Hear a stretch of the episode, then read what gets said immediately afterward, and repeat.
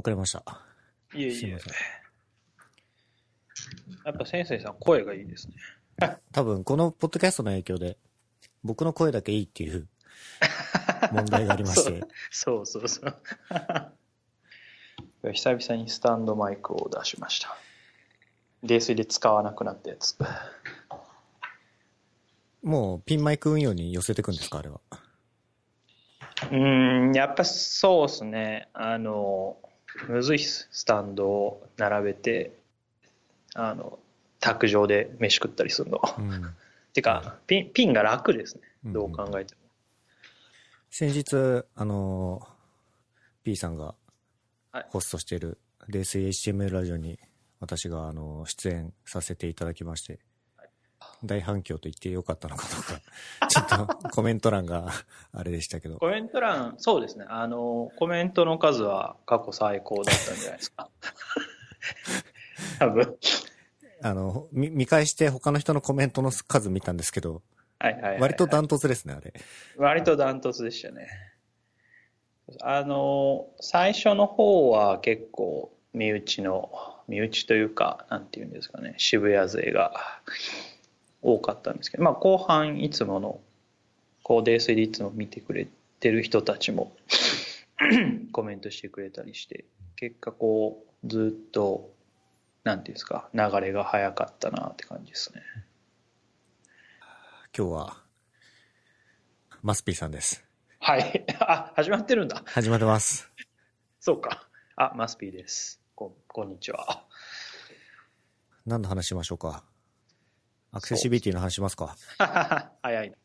最近は、アクセシビリティおじさんとして活動はしてるんですけど、社内で、なんかいろいろ自発的にやる人が増えてきて、まあ、あの、もともと別に僕が入る前からね、あの、取り組みしてる人もいたし、動きもあったんだけど、それで言うと誰、あれか、時ちゃん、あの、アメブロのエンジニアの、えー、とかが、あこう勉強会とかやってたんですが、それだけじゃなくて、そのチームの中で、なんか、やったりとか、あとは、うちのイベントのカンファレンスのサイトとか、あの、社内法ってあったじゃないですか。はい。まあ、ウェブであるんですけど、社内でだけ見れるやつ。まあ、そういうのこう、なんていうんですか、えー相談とかが来たり、乗ったりとか、まあ、なんかいろいろ、僕以外でも動く人が増えてきて、なんかそれをこう、そろそろ チームで動けそうだな、みたいな感じに今なってて、なかなかね、その、一人で頑張てうんぬんっていうのはできるんだけどみなんか何人も自発的に動いてるっていう組織はまあ珍しいんじゃないかなとか、うん。うんまあ、ちょっとどういうふうにみんなに動いてもらうかみたいなことが次の自分の役割になってくるのかなとか思ったりねうんしてますね最近は。うん。私がいた頃から、だいぶ文化が醸成されつつあるというか、うんうんうん。ああ、そうですね。文化っていうの面では結構、やっぱりまだね、あの、エンジニアによってんのが、うちの組織の、まあ、か課題っていうか特徴というか、ですけど、やっぱりね、デザイナーとか、まあ、特にディレクターとか、まあ、もちろんウェブだけじゃなくてっていう風に広がっていけばいいんですけど、まあ、とりあえずは、人が増えていくのはいいことなんで、いいなと思って。いいですね。うん。いや、懐かしい記事を掘り出しましたよさっき サイバーエージェントのディベ Developers Blog のアクセシビリティに取り組むことが価値あるサービス作りにつながるっていうやつ。去年の5月か。ああ、もう1年半ぐらい前ですね。そうですね。先生さんと僕と大塚さんの3人ですね。うんこの記事がね、今、あの、社内で上がるたびにみんな、あの、僕以外の2人もすでに退社してるか うわ、悲しいってなるんですよ。まあまあでも、いや、人は増えてるっていう話なんでいいんですけど。いや、いつでも気持ちはそばに ありますよ。懐かしいな、これ。いや、結構変わったかもしれないですね、この頃からしても。うん、時まり頑張ってますか？引き続き、そうですね。あの、彼女はやっぱりコツコツと社内で勉強会とか、あの、ガイドラインをちゃんと運用したりとか、ちょっと外から見ると分かりづらいかもしれないけれども、自分のチームの中で継続的にアクションをずっと続けるっていうところが本当にすごいなと思ってて、うん、それによってやっぱり周りの文化がすごく作られていくからあの見習わないといけないなと思ってます。非常にこう熱意持って取り組んでるじゃないですか。そうですね。今なんか完全に芸風として確立した感じがありますね本人はこう苦手苦手言ってるけど外にもちょっとずつ出るようになってきたし。徐々にね、うん、それこそあれですよ。ウェイクにも今参加してるし。あと来年のああはいはい、はい、ネクストウェブコンフも。ね。モデレーター。あセッションオーナーか。セッションオーナーですね。うんうんうん。あ、そっか。せいせいさんもセッションオーナーでしたね。です。いやー、いいな、あれ。いい傾向だと思いますね。面白そうだな不安。え、不不安ですか？いや、とき、ときちゃん頑張ってって感じで 実際結構緊張はしてると思いますね。ああ、なんかそう。やっぱあの、また保護者のお兄さんたちが。よくないんだけどね、あれもね。そうですね。やりすぎると。うん可愛がりすぎなんですよね。そうそうそう。そうですね。他人に落としていかないといけないんだけど。でもなんか社内のその頑張りに関してはあんまりそういうことをせずとも実質的に頑張ってるイメージがあって。ああ、そうですね。アメブロ周辺はそうなのかなと思って。うん、アメバカンパニー内での勉強会でアクシビティのテーマを持ち込んで企画して、それこそ、なんですか、営業の方々とか含めて、えー、集客してみたいなのは彼女が持ち込みかなんかでやってたと思うので、うん、なんか社内での活動はなんかもうガンガンやるみたいな感じですね、うん、逆に社外もこう引っ張り出してくれる人が 外にいるっていうのはいいことだなと思いますけどね。多分慣れというか自信というかだと思うんで、はい、時期に多分やるんじゃないですかねまあ、あと、これは本当は良くないのかもしれないけど、彼女が女性であるっていうのは大きい気はするんですよね。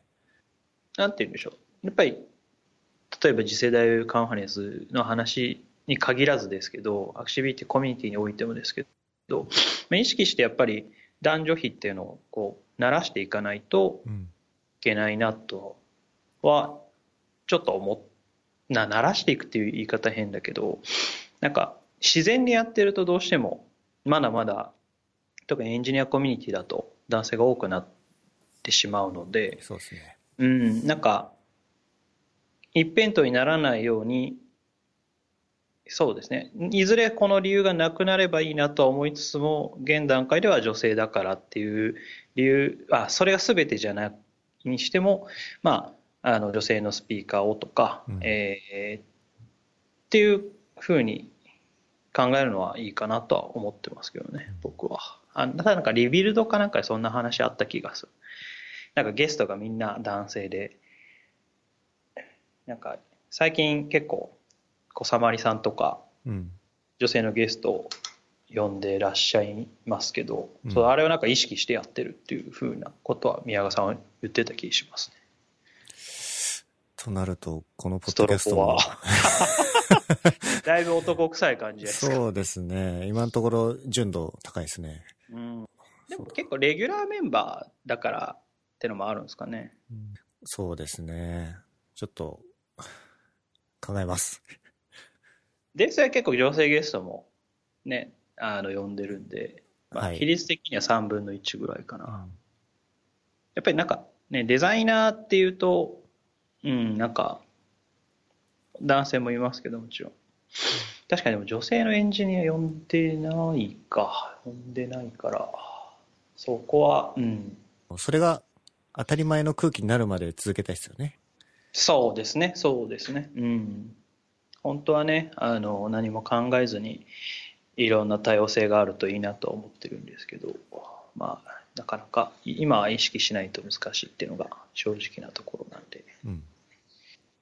これあとなんか、 Accessibility Object って書いてありますけど、ああ、最近、ちょっと、AOM の話？ですか？そうそう、AOM の話ですね。あの、 Accessibility Object Model で、最近ちょっとね、この辺、自分も技術的なアウトプット最近してなかったのもあって、ちょっと、あの、来週じゃない、再来週か、再来週に、えっ、と、ディストっていう、なんかウェブ制作系のコミュニティで登壇する機会があって、そこで、えっ、と、ウェイアリアの話をしてくれみたいなオーダーがあったんですけど、はい。まあその概要を話するにはウェイアリアってななんでそのやんなきゃいけないかっていう、まあっていうか直接的にどういう何に作用するものかっていう説明の中にアクティビティオブジェクトモデルの説明をしなければいけないので、まあ、ここをいかに分かりやすく話すかっていうのと、まあ、もうちょっとあの自分も詩を深く読み込まないといけないなとちょっと思っていて、うん、なんかこの辺を深く読み込まないとなでもなんかあんまり日本語のドキュメントがないんでうん。この辺興味あるメンツで集まって読む会でもやってみようかなぐらいのことを、まあ、最近考えてるぐらいの話ですかね。AOM、AOM 綺麗に説明できるかなえっ、と、アクセシビリティの、に関する API は多分各プラットフォームにもともといろんなデバイスなりなんなりで持ってるけど、うん。それへの命令をする仕組みっていうのが一完成がなかったというか、仕様になってなくて、で、これ多分、えっ、と、DOM とレンダーツリーから AOM を作って、そこから一貫してブラウザに命令してもらうっていう存在だと思ってるんですけど、大体そんな感じです。そうですね。DOM とレンダーツリーを合成して、まあ言ったらブラウザにレンダリングするもの、えーそうですね。レンダーツリーと DOM を合成して、まあブラウザが視覚的にこうレンダリングするものを、まあ利用して、えー Accessibility Object のツリーを、 accessibility tree みたいなのを作って、まあそれが、えっ、と、支援技術なりがあブラウザに伝えて、ブラウザが OS の、えーで使ってる、まあ、アクセシビリティの API みたいな形で、えー支援技術側に伝えるみたいな感じですね。だから、えっ、と、別にブラウザに限らず、ネイティブのデスクトップアプリとか、まあ、もちろん、えーなんだ、ネイティブのモバイルのアプリでも、その、MacOS とか iOS とか Android とかが利用するあその支援技術が使うための、まあ、インターフェースとしてあって。まあそれを HTML だとまあいろいろ過不足があるからウェイアリアで宣言的に補おうっていうのがあ一つと、まあ、もしあとは直接 JavaScript で AOM 作っちゃえるようにしちゃおうぜみたいなのが次の動きですかね。うん。ブラウザーのお話で言うと。あとは、あれですね、支援技術側の逆方向で、支援技術側の、えっ、と、イベントとかを取れるようにしようっていうのがあって、アクティビティクリックとか、そういう支援技術側での、なんていうか、操作を取ることも、えー仕様の中には含まれているので、今考えているのは、例えば GA とかで、そのイベントを送信して、支援技術使ってる人こんぐらいいますみたいなのを統計で取ったりとか、うん。そのイベントが来た時だけ、えー例えば、今僕がやってるフレッシュライブとかだと、コメントの読み上げっていうのが、一応機能としてあるんですよ。はい。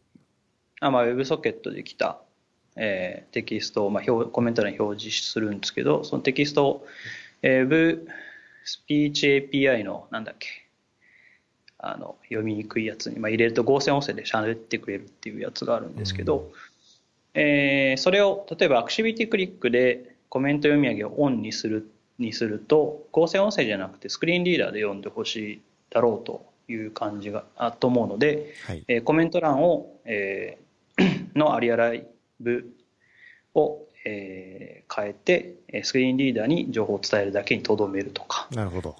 そういう出し分けみたいなのが、支援技術にはこっちの機能、しえーそうじゃない場合は合成音声を使うみたいなのができるだろうなと思っていて、単純にウェイアリアがあればいいじゃんっていうだけの話ではなかったりするので、うん。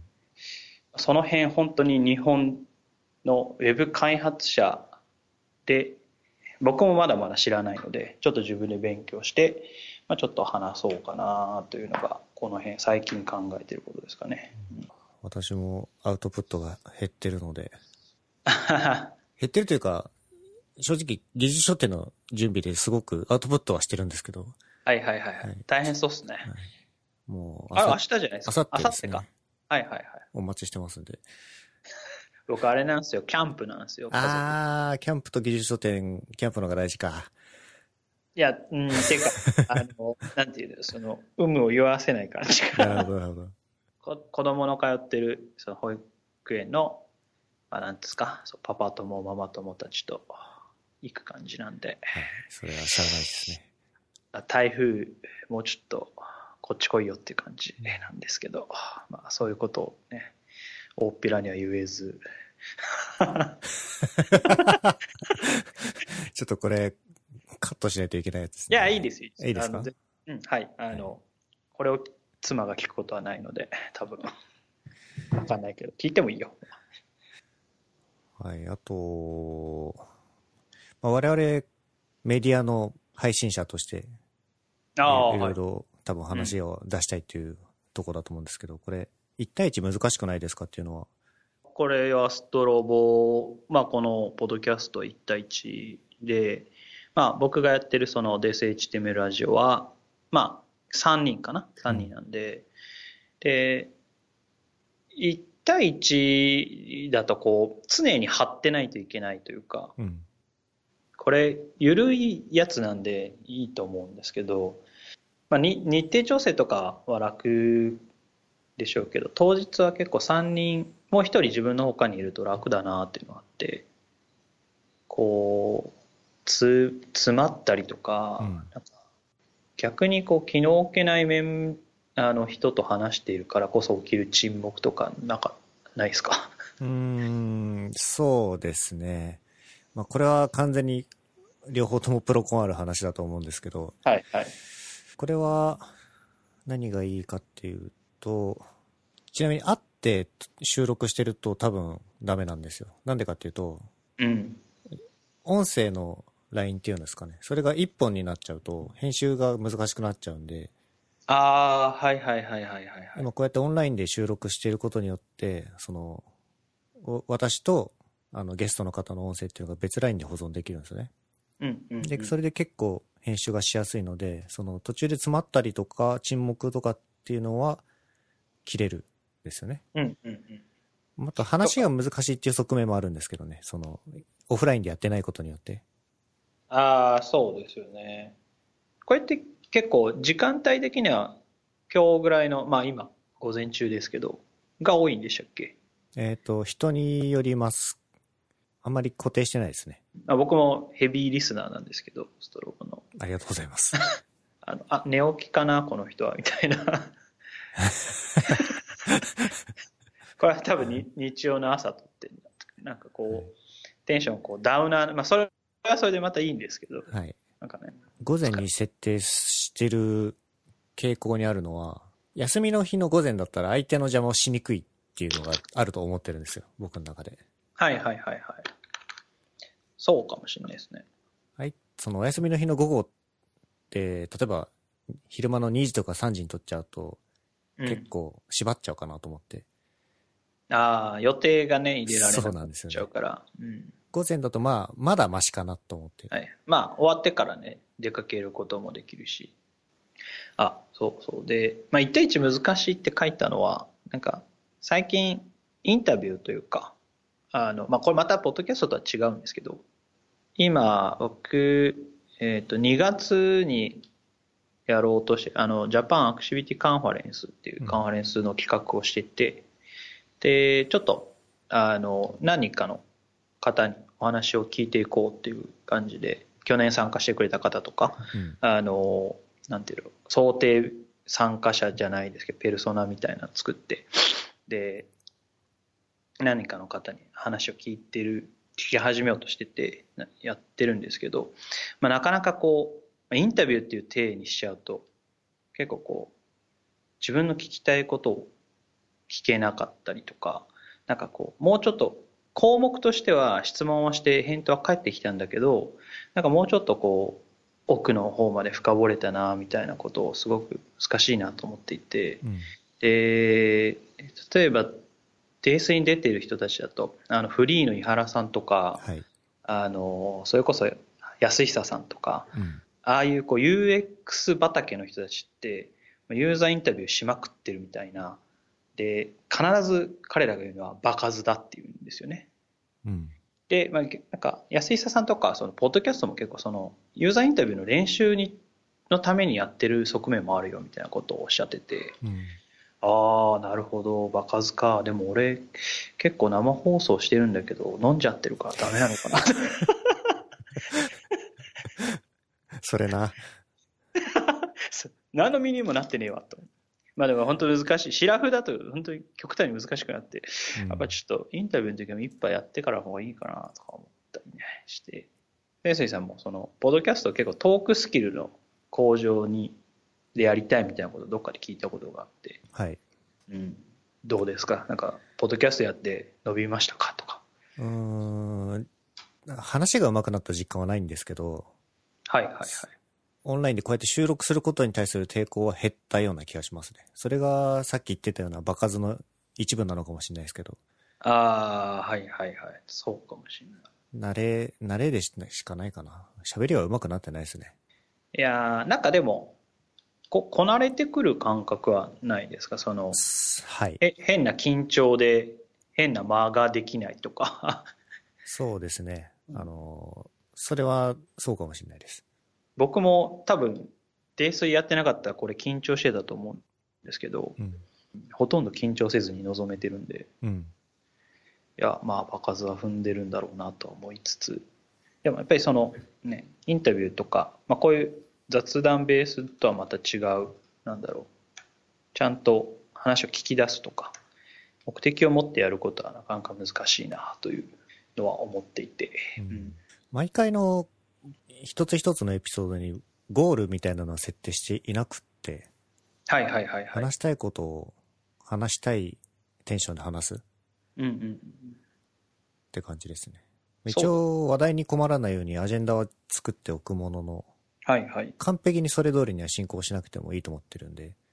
レスイもそうですね。アジェンダは作るけど、やりきらないし、えー、脱線してもいいし、ゴールも設定しないし、だからただただ雑談するっていう感じになっちゃって、うん、まあまあそれはそれでいいんですけどね。うん、じゃあこっちのちゃんとした方の、あの、と、なんかトークスキルじゃないけど、もう、ちょっと意識してやんないとなっていうのは思ったりしてて。うん、インタビューってこれ、面接とかもそうじゃないですか。面接とかってか、ね、もう明確にゴールがあって、それはかなり意識してやってますけど。はいはいはい。はいはいはい今結構面接もされてますよね。そうですね。採用は引き続き、はいはい。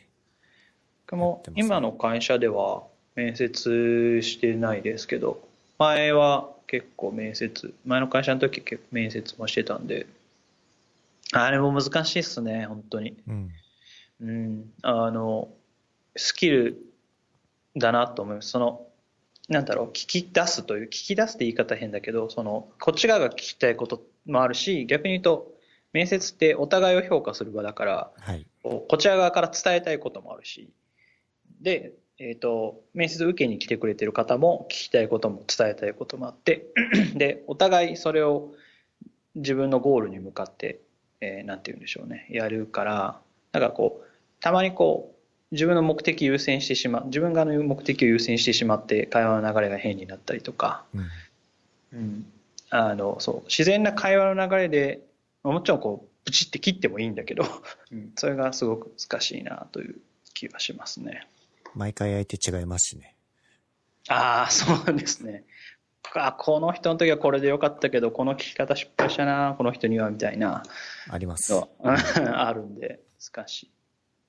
うんあとは、そうそう。えーっと、泥酔は投げ銭を始めたんで、そう、放送のっていう意味で言うと、ついにあの、ペイメントリクエスト API の機能が皆さんの目に触れやすくなった感じですかね。そうですね。あの、泥酔リスナー、あ、あの、PC から課金するとね、あの、コイン買うときに、ペイメントリクエスト API のインターフェースが出るんで、えっと、もともとコインを買って、そのチャンネルの主に、まあ投げ銭というかアイテムを、うん、送るんだけど、まあ実質やってることは投げ銭ですね。うんもともとあったけど、これは一般公開されたっていう感じで合ってますか？いやいや、えっ、と、一般公開したのは9月ぐらいで、で、えっ、と、泥酔で始めたのがつい最近って感じですね。いやー、今、いくらぐらい、5000ポイントぐらい支援いただいてて。よく見てください。ん？7040ポイントですよ。あ、増えてるやん。本当だ。すごい増えてる。13人になってるやん。1回分ぐらいの飲み会でそうですね。お、潜水さんの名前がランキングに。ちょっと腹筋さんに負けてますけどね。2位ですよ、2位ですよ。はいあと10、あと10ポイントで。これランキング出るのやらしい。ランキングな、ちょっとな。もうちょっとで、みたいな。まんまとハマりそうだからな、これ。何のいいこともないけど、この差だとちょっと悔しいってなっちゃう。そうですね。せっかくなら感が。そうそうそうそうそう。いやいやいや、ありがとうございます。まあ、一方で、ストロボだと、えっ、と、 Patreon を使って、うんうんうん、そうですね。サポートできるようになってますが、ね、どっちがいいんでしょうね。これもまあ投げ銭といえば投げ銭ですけど、そうですね。ただ、なんだろう。月額で払うから、まあ僕もね、そのストロボに月、なんだ、3ドルぐらいだっけか。で応援してますけど、これやると、なんか、投げ銭ってこう放送中に結構やっぱり投げ銭を呼びかけるっていうことをしないと集まりにくいのがあって、あうん、まあ、あの、一般的にはですよ。で、で結構、くれくれ配信化しちゃうっていうのが、特に生放送だと、あるっていうのが、まあ、致しかゆしなとこだなっていう気はしますね。だからなるべく放送中には、この話はあんましないようにはしようと思ってて、じゃあなんか、月額でもいいんじゃないかなとか。思ってるんだけど、まあ、ちょっとまだフレッシュは月額会員になるハードルがあって、うん、まだそこに達してないのでまだって感じなんですけど、これ悩ましいですね。うん、でもできればねあの月300円とかそれこそ500円とかぐらいで気にせず配信あ支援してもらうと、まあ、安定するからいいなと思うんですけど。まあそれこそでもね月月額でやるとね月1回は必ずやんないとみたいなのがどうしても出ちゃうし。えっ、と、ペイトリオンの、えっ、と、サポートの方法として、あの、月にいくらっていうのと、あと、エピソードにいくらっていうのがあるんですよね。あそうなんですね、はい。へで、えこれ僕あえて月にいくらっていう方法を選んでてですうんね、うんうんエピソード単位で払ってもらうと、自分がエピソードを出すたびにお金を取るっていう感覚が僕の中で生まれちゃう気がしてて、ああはいはいはいはいはいはい。だから月額でこう支援してもらう分には自分がやるぞっていう気持ちが生まれるんですよね。うんうんうん、そうですね。あの、一番はやっぱりコンテンツオーサーのモチベーションにつながりやすい形態を選ぶっていうのが一番な気はしますね。あの、創作ハードルを作らないようにというか、うん。で、結構これ難しい問題なんですけど、例えばまあ、 Patreon でも、その、例えばフレッシュの、いその、ていうんですか、えプラットフォームの月額課金の、えー機能を使うにしても、あの課金単位が月額になるとその月配信がないとなんかすごい本当は実はその過去のエピソードを聞けたりとかうん。あの月に1回配信することが条件ではないにしてもあの配信がなかったからっていう理由であのなんだろう返金をしてほしいとかうん。っていう話になったり、まあ、それもすごく気持ちはわかるんだけど、うん。あの過去のエピソードも見れますしあのそれは配信主が、えー、と2ヶ月に1回ぐらいの配信をするかもしれない月額会員だったりするので、うんみたいなあのロジックとしてはそうなっちゃうんだけどユーザー心理としてもすごくわかるからはい。あのそうなると月額やるんだと必ず月に最低でも1回はとかあのこう月額会員のメリットを示すのに月に2回配信しますみたいなことをコミットメントしなきゃいけないのが増えるのでまあそこは、うん、そこがねハードルに感じちゃう人はやっぱり投げ銭の方が気軽なんだろうな。そうですね。結局泥酔もねあの月2回ぐらいやってるから月額でもいいんだろうけどっていうのはありつつ、うん。今のところハードルそんなに心理的ハードル感じないですか？プレあハードルっていうかプレッシャーか。えっ、と、月に1回は絶対やろうとは思ってますね。うん。ああはいはいはい。それは、サポートしている人の存在が大きいですね。もちろん聞いてくれてる人全員に対してですけど。プレッシャーニアリーイコールこうやんなきゃみたいなうん。こうケツ叩きにもなるから そこも難しいとこですけどねまあでもあの応援していただけると素直にすごく嬉しいなっていうのはだなこれ実際僕のポッドキャストを何人聞いてるかわかんないんですよね。ああポッドキャストって何人聞いてるか取るのが難しくてですね。はいはいはい。単に XML と MP3 を配信してるだけなんで、はいはいはい。アクセスログっていうのを取れないんですよ。iOS のあの、購読者みたいなのはアプリ側の購読フィードの延べとかを取ってるのかな？そうです。はいはいはい。だから、ポッドキャストコネクトっていうのがあって、はいはい。iOS だけは取れるんですけど、あの今おっしゃったように、Android と Web は取る手段がないんですよね。それこそね、サイトでもおプレイヤー用意して聞けるようになってるから、まあ、あれは再生回数が取れるか。あー、まあ、クリックのログとか取ればそうですね。あるよく、あれですか、そういうね、何分、何分視聴、悠々とか、ね、動画さとか、音声サービス系ありがち KPI。うんはい、えっ、と、僕あんまりイメージなかったというか、あんまり普段はいそういうこと言わないんで気づかなかったんですけど、漫画いっぱい読まれるんですね。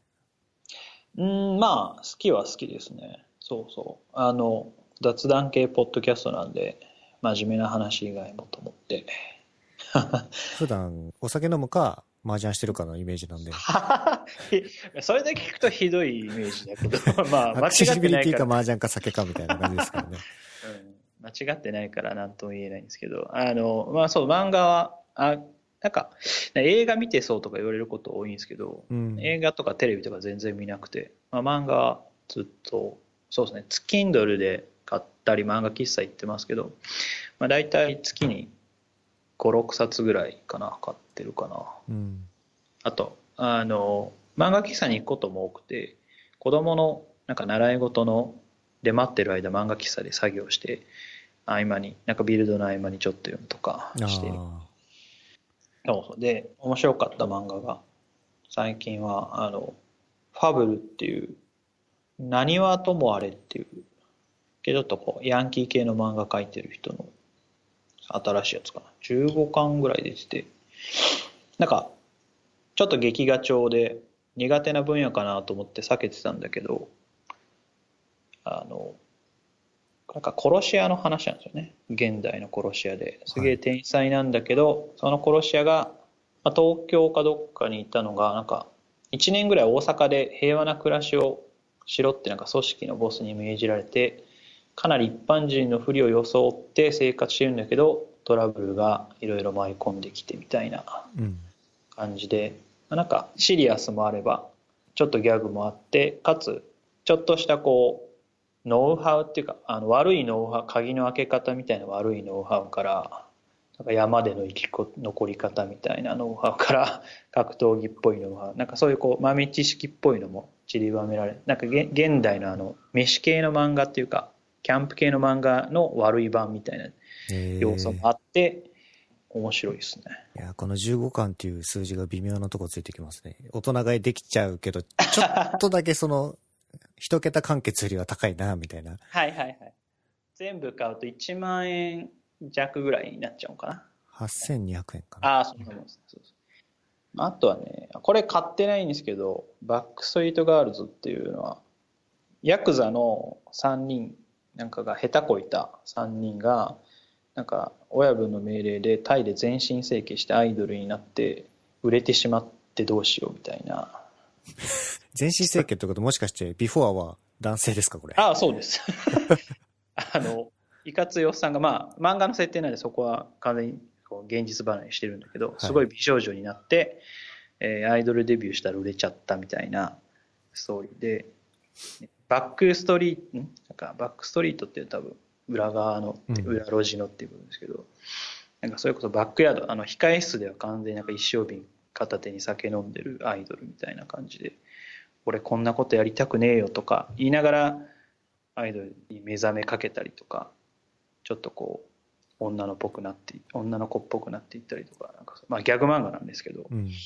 か高等無形でとても面白いですよ なんか、さっきのファブルといい、バックストリートガールズといい、ちょっとう悪い要素が入ってる漫画が好きなんですか？いやそんなことはあーまあでもあんま嫌いじゃないかもしれないですね、うん。うんそういう系のやつ。はあんまりあの行き過ぎると辛いんだけどあの復讐系のやつとかギャグ要素がちょっとでも入ってないと辛いかな。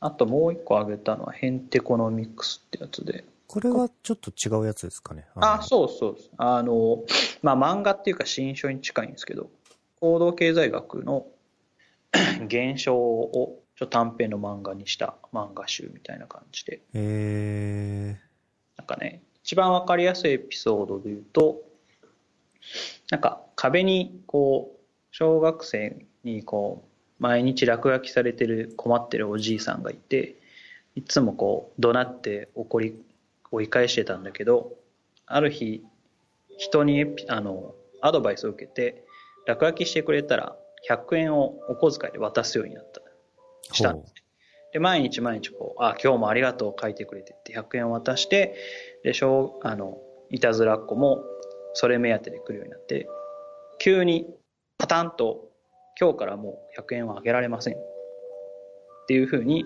お金をあげるのをやめると「なんだつまんねえ」って言って「100円もらえないのかよ」って言って落書きするのをやめるようになったみたいなはあ。これは非常に面白いですね。あの最初その子供たちは落書きしていたずらするのが面白くてやってたんだけどもその、えー動機をがすり替えられて100円をもらうためにやるっていうふうになってそれが止まるとやらなくなったみたいな。っていうようなあの最初は無償というか行動する原理は違ったんだけどそういうなんかいろいろ合理的っぽい人間は合理的なようで合理的じゃないとかそういうようななんかバイアスがこういうふうにかかるとかそういうエピソードを漫画にしてるやつですね。結構面白いです、えー。これ、漫画にしては割と高いですけど、何ページぐらいあるんですかね？うーんでもあの単行本いわゆる漫画の単行本一冊よりかは少ないですよ。あ。の間に、まあ、漫画っていうか本当に新書な新書で間にコラムがちゃんと解説のコラムが挟まってたりとか行動経済学についての話があったりとかするやつなんでこれめっちゃ良さそうですね。顔。うんあ、ただ、Kindle がないや。行動経済学だとあの、ファストスローよりよっぽど読みやすいような気がします、ね。あれ怖いよ読みたいんだけど怖い 辛そう重重いんですよね、あれ。あそうそう上下感だし、しかもお分厚くて。あもう全然なんかエッセンスでうん。だけ紹介って感じだから、うん、でもうちの娘も読んでましたよえ小学校1年生だけどこれは結構おすすめですねー、あとは、麻雀とかですか？さっきそうですね麻雀、ね、の話出ましたけど ?M リーグ始まりましたね。いやー見てますか？見てないんですよ。ああそうですかちょっと今度、はい友達がパブリックビューイングい行こうって言ってて、ああいいいですね。行きましょうよ。すごい行きたいですね。はい。楽しそう。あの、まあ、麻雀部ですけど、うちのね、あの、パブリックビューイング、あの、アベマズ、渋谷アベマズってうちの会社のチームのパブリックビューイング参加させてもらってて、あ、僕は行ってないんですけどう、んすごく楽しかったってみんな言ってたし、お推しチームがあると、なんか当たり牌止めるだけで歓声が起こってて、ああ、いいですね。面白そうだなと思って。ちなみにどのチームを応援してるんですか？自分の会社のチームですか？基本そうですね。あの、まあ、一応サラリーマンなんで、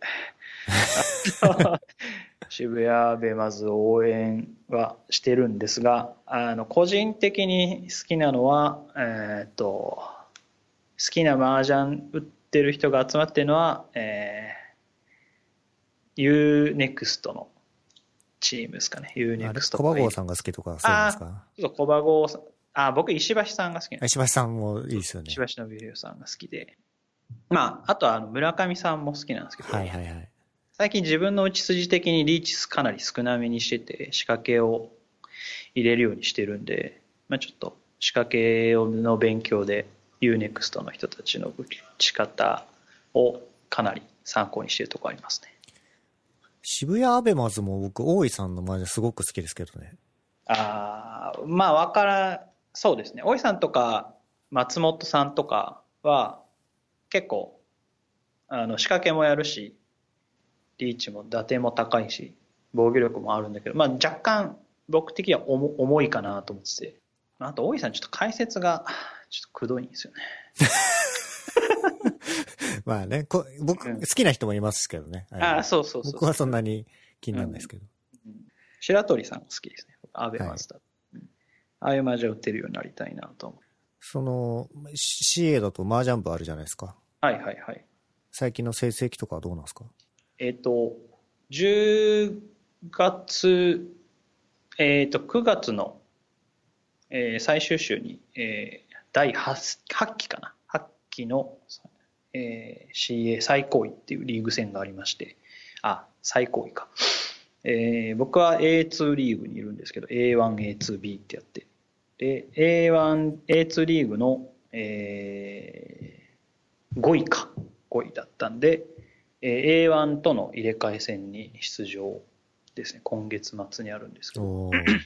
なので A1 に上がったら、やっと社長と打つことができると。一つのタームってどのぐらいの期間やるんですか？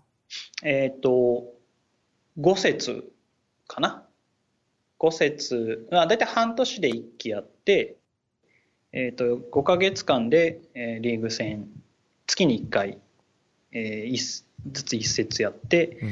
えーで、その最後の月で入れ替え戦とか、あの、A1 の最後の4人は決勝戦というか、あの最高位決定戦にをやったりとかして、で、また11月から第9期が始まるみたいな感じですね。で、1節で4半チャン打つから、合計20半チャンかな。うん。今のその麻雀部の人数というか、A1 と A2 と B のそれぞれの人数比を教えてもらってもいいですか？えっ、と、ちょっとコロコロ変わるんであれなんですけど、A1 が18人とかで、A2 が20人ぐらいかな。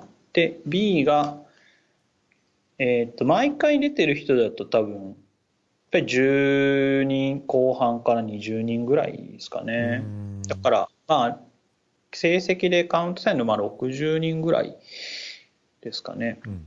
あんまり来ない人含めれば100人ぐらい、多分100人以上いると思うんですけど、なるほど。で、社長は A1 にいると。そうですね、第8期の1位は社長でしたね。誰もは何の配慮もしてないのに強いっていうね。強いから困りますよね、あの人ね。めちゃくちゃ強い。いや、当たり前なんですけど、普通にトッププロとやれるぐらいだから、でもマジで強いんだなと思って。うんちなみに、あの、うちの麻雀部は、あの、現役プロも顧問で参加してたりとか、そうそそれは、あの、クエスチョンの店ーナーやってるそうです。方とか、酒井さんと酒かあとは、まあ、社員でも結構元プロが5、6人いるのかな。社員で元プロ5人もいるんですか？多分もう、そうで、麻雀部に参加してる人で5人ぐらいいるんじゃないかな。再現にいる人と、うん、あ、4人かな。結構、そんぐらいいますよ。そういう人たちが普通に A2 とかに落ちてくるんで、レベルの高さがやばいっていうね。うん。そういえば、麻雀部入ってなかったですっけ？私はは一瞬参加したんですけど、えっ、と、継続的に参加するに至らず、あ、そうなんですフェードしちゃいましたね。うん、やっぱりなんかリーグ戦打ってるっていいなと思って。なかなか普通に打ってたらなんかこう最終節とかでポイントと着順意識してあの打つこととかないからうんここはなんか何万点以上のトップがいるとかそういうの考えることはあんまないじゃないですかうんいや普段だったら仲間内で酒飲みながらやっちゃうところを割とこう思考しながらやれるのああそうはいいですよね。かなりガチでやりますからね。うん。あの、今、個人的に欲しいなと思ってるのは、あの、そういう自分の成績とかのログと、うん。あとやっぱ配布欲しいなと思って、僕結構覚えらんないんですよ。その、麻雀打った後に、あの、あの曲であの出したとこあるじゃないですかとか言われても、あの結構みんな覚えてるんですよね、それね。うん。あでも結構僕覚えられなくて反省とかもできないんでなんかその自分の手元とかを携帯で撮ってでそれがなんか画像認識で配布に起こしたりできないかなとか思ってるんですけど画像認識で点数計算はよくありますけど、そうそうそう。配配布。布は効かないですね、確かに。でなんかそれこそ M リーグとかでもあのもうプロの駆け出しのプロとかがあの配布を全部取って映像見て配布取ってあ天宝とかで配布再現の機能があるんであオンラインマージャンの天宝とか。それにアップしてなんか観戦記書いたりしてる。んですけど、まあ、そういうのはやっぱ個人でもやりたいなとか思ってて。うん。で配布等のししんどいんですよねやっぱね。だしなんでなんか画像認識で配布ぐらいなんかできそうな感じするなと思うんですけどなんかうんどうしようかなみたいな。ネイティブアプリかみたいな。ネイティブ、ネイティブというよりは、画像認識部分が大変そうですね。そうそうそう。でも JS でもなんかできそうそうですね。本当に、JS でやる意味はあとは。画像認識の部分だけなんとかなれば、クライアントは何でもいいような。そうそう。それでね自分の手元だけすいません。ちょっと記録用に録画しておきますっつってあの手元だけ取らせてもらえれば。まあね馬鏡はちょっと取れないけど自分の手元ぐらいは取れるといいなとは思ってて。うん。趣味プログラミングでやろうかなと思ってたりするんですがあんまりこうやったことない分野すぎて画像認識か。これ、どうやるんだろうな。